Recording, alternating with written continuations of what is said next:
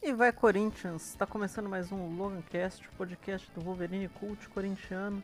E bem, dessa vez voltou só comigo aqui, Vitor Toneto, criador da página, né, do podcast do Wolverine Cult corintiano. É, voltando para o modelo mais clássico, mais fechadinho. Né, o último, deixo até de sugestão, que foi sobre psicose e o Corinthians atual, que ficou muito bom, quem quiser ouvir. Mas dessa vez vai ser mas eu aqui sozinho comentando sobre novamente a situação atual do Corinthians, mas voltando para o passado, porque bem, ainda não sabe se vai se confirmar as contratações de Renato Augusto, Roger Guedes e outras especulações, até agora só o Juliano foi fechado nessa janela de transferência. Mas tinham espe especulado se o Corinthians trouxesse todos esses jogadores falados, seriam a melhor janela, seria a melhor janela de contratação do Corinthians? Fica a dúvida. E bem, no mesmo dia responderam não, porque o Corinthians já teve outras marcantes. 2005 chegou Carlos Alberto Teves no mesmo dia. 2013, Pato, infelizmente não deu certo, Renato Augusto chegaram juntos e ainda em seguida o Gil, zagueiro que está até hoje. E, né, 2009 a gente teve Ronaldo, 2010, Roberto Carlos, Danilo, o Tcheco, que infelizmente não deu certo, e Ralph, sabe? Foram janelas bem fortes mas nenhuma se compara à janela de transferência de 1998, que é a que vai ser comentada neste podcast. E como podem ver aí, seria a janela de transferência do Corinthians de 98 99, o poderoso chefão dos, do Corinthians, um elenco recheado assim. Deu pra entender? Vou tentar bolar um título melhor. Seria a janela de transferências 9899 um elenco melhor que o Poderoso Chefão 2? Bem, quem acompanha Chico Barney, o comentarista de Big Brother, de séries da Marvel e de tudo que é importante no planeta. o grande Chico Barney, né? Eu deixo aqui minha homenagem, eu adoro o conteúdo dele, ele é engraçado pra caramba. Ele sempre fala todo ano que vai ter uma especulação, ó, tá anunciando o elenco do Big Brother e fala, ó, é um elenco melhor que Poderoso Chefão 2. Porque vamos ler, vou até ler aqui o elenco de Poderoso Chefão 2 pra vocês terem uma ideia. Bem, no primeiro a gente teve Marlon Brando, Al Pacino, Diane Keaton, Tyler Shire, Robert Kahn, é, quem, como esqueci o nome do ator que fez o Tom Hagen. É, é James Kahn, na verdade. E bem, nossa, esqueci mesmo. E aí no segundo filme é basicamente o mesmo elenco, né? O John Cazale que faz o Fredo, né? Mas com a adição de Robert De Niro no lugar de Vito Corleone, né? Substituindo o Marlon Brando, ele faz a versão jovem de Vito Corleone. E é, é, facilmente o melhor elenco de todos os tempos. Talvez o irlandês, o Scorsese. Pantera Negra também baita elenco, mas é difícil bater esse aqui. Porque é Al Pacino e Robert De Niro jovens juntos, sabe? É um negócio impressionante.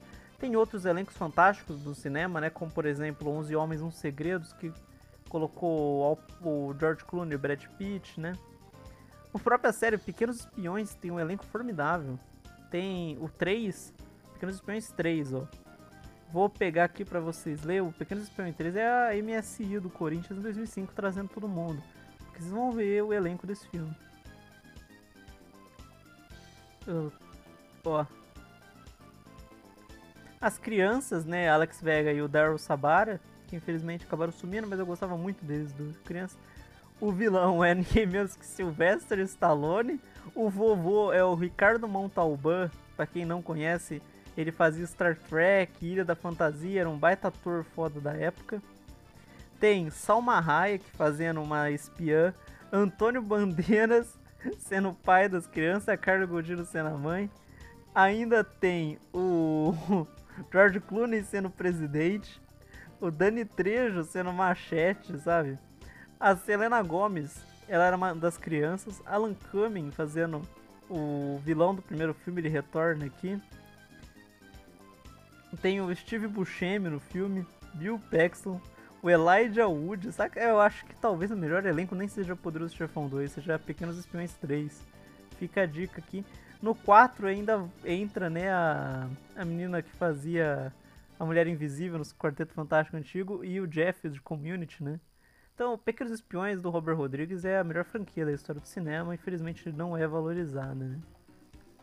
Mas vamos voltar, eu tô falando de cinema, esquece o cinema e vamos focar no Corinthians agora. Como eu comentei, né, teve 2005, 2013, 2010, foram grandes anos de contratações do Corinthians, né? 1985, pouco se falam, né? Também teve grandes contratações. 1993, o Rivaldo e mais um monte de jogador foi apresentado junto ali. Mas por que 1998? Para vocês terem ideia, 1998 e 99, depois vai chegar Dida e Luizão. Mas no mesmo dia, em 1998, o Corinthians apresentou Vampeta, Gamarra e Marcelinho Carioca para você ter ideia de como foi grande isso aqui. Vamos lá, o Corinthians contrata o Vampeta do PSV da Holanda. Ele tinha feito um certo sucesso no Vitória, né, em 93, foi pro Fluminense e aí ele vai pro PSV da Holanda, retorna pro Brasil, não era um grande jogador craque, mas era um ótimo volante, tanto é que veio pra Copa do Mundo e tudo mais. Gamarra que no mesmo ano, o Gamarra veio internacional, né, o zagueiro paraguaio, no mesmo ano, em 1998, ele seria o melhor zagueiro do mundo na Copa do Mundo de 98. Ele ia parar a França campeã do mundo, que só ia conseguir eliminar o Paraguai na prorrogação, com o gol de ouro. Ou seja, no auge da carreira, o Gamarra que passou quase a temporada inteira sem fazer uma falta, sabe? Porque ele jogava muito. Era um jogador classudo, um grande craque. E Marcelinho Carioca, né, que dispensa apresentações, mas o mais interessante de Marcelinho Carioca é como ele foi contratado. Não sei se vocês sabem disso. 600 mil pessoas, corintianos, né, ligaram para contratar o Marcelinho. Aí vocês perguntam, nossa, como assim ligaram pro Marcelinho? Não... Vou ter que explicar o que foi o Disque Marcelinho. Bem, a receita desse Disque Marcelinho é a federação basicamente comprou o passe do Marcelinho Carioca que estava no Valência comprou o passe e falou, ó, o torcida que mais ligar pra gente na época do, não era 011, era o, na época do 0 0800. Você ligava lá pro pra Federação Paulista e falava, quero Marcelinho no Corinthians. Né? E é a torcida que mais ligasse ganhava o jogador. Caraca, é uma loucura. Que não faz sentido isso daí. Imagina hoje, tipo, a Federação Paulista compra o Messi e fala, ó, oh, quem. A torcida aqui que mandar mais zap pra gente ganha o jogador. Assim. Cara, é isso. Caraca, deve ter sido um prejuízo imenso. Você tem ideia, eles, eles investiram 7 milhões para contratar o Marcelinho. Quanto será que essas 600 ligações deu, né? Eu acredito que com certeza não 707 milhões, mas tudo bem. Mas bem, obviamente a torcida que mais ligou foi o do Corinthians. Vou até ler a notícia aqui, ó. 600 mil ligam pro Marcelinho. Com a receita do Disque Marcelinho, a Federação Paulista de Futebol não vai conseguir pagar os seis meses de salário do jogador do Corinthians, muito menos saudar o valor de seu passe. A Bandeirantes já autorizada a divulgar os números, mas posso dizer que fica em torno de 600 mil ligações, diz o presidente da Federação Paulista, Eduardo José Farrara. Esse número equivale a uma arrecadação bruta de 1,8 milhões. Nossa, eles tiveram prejuízo de 5 milhões, mais ou menos, né? 12% dos 15 milhões, 5 milhões de telefonemas, que o dirigente esperava. Eles esperavam 5 milhões de telefonemas.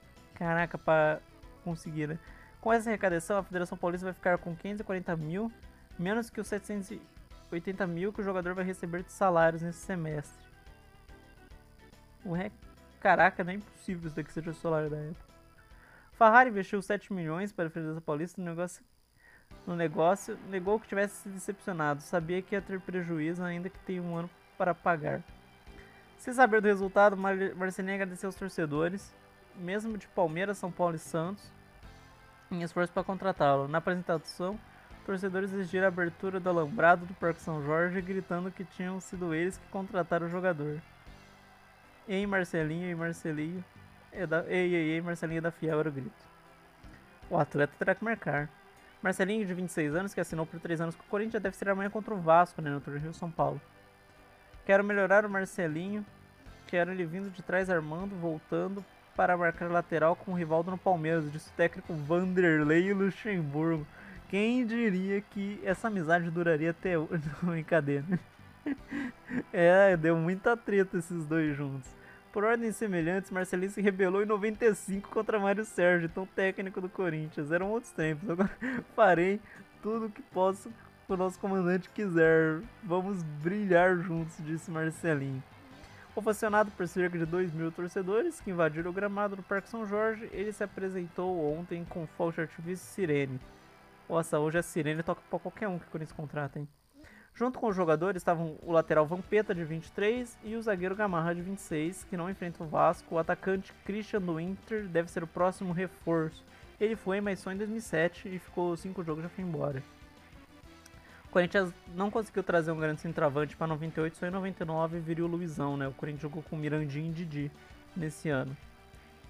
Mas, como eu falei, que dia de contratações do Corinthians, hein? Simplesmente dois caras de Copa do Mundo e um dos maiores ídolos da história do clube. Simples assim. É, é basicamente né, o Robert De Niro, o Al Pacino e o Joe Pesci em um desses. Né? Eu acho que é isso. Na verdade, esses três têm Oscar, né? Então... Ou do Poderoso Chefão mesmo, como eu tinha falado, né? Do Poderoso Chefão 2.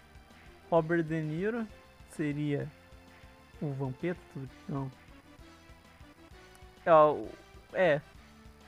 Vamos associar. Robert De Niro seria Marcelinho. Não, Alpatino. O Alpatino, porque ele é o principal do filme, né? Seria o Marcelinho. Robert De Niro, que vai passando ali nos fundos, é o Gamarra, sabe? Aquele cara classudo e tal.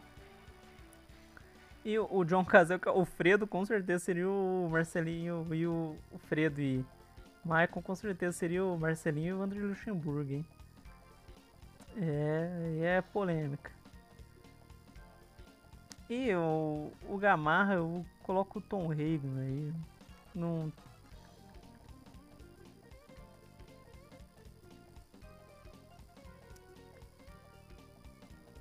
que é o Robert Duval, né? Tinha fugido completamente o nome dele. Então acho que seria isso, né? Robert Duval baita ator mesmo. Não sei como tinha fugido o nome dele. Bem, um podcast completamente maluco esse daqui. Eu gravei aqui só no hype mesmo. Torcendo para que venham realmente Renato Augusto, Roger Guedes, se não vier que venham outros jogadores à altura. Porque o Corinthians vem passando por um momento muito difícil, muito difícil mesmo. E precisamos melhorar, senão a gente vai acabar caindo e não é o que ninguém quer, né? Bem, meu muito obrigado para quem ouviu essa loucura. Eu gravei aqui mais para distrair mesmo. Para quem não conhece o nosso podcast, o Logancast, ele é um podcast que relaciona cinema com futebol, como poderão ver. Eu ainda estou tentando achar uma fórmula certinha, não, já estamos com 31 programas, ainda não me encontrei, é uma loucura mesmo, e talvez eu continue assim até o fim que eu continuar o programa. Porque eu gosto bastante desse estilo de gravação, de. É basicamente juntando duas coisas que eu amo, né? Corinthians e cinema. Então acaba ficando legal. Novamente, meu muito obrigado para quem ouviu. Para quem tiver no, nas plataformas de podcast como o Anchor, Spotify, siga a gente aí para não perder nenhum programa. Eu demoro um pouquinho para gravar, mas sempre acaba saindo. Para quem tiver no YouTube, curtir, compartilhar, se inscrever no canal, que ajuda bastante. Meu agradecimento, meu vai Corinthians.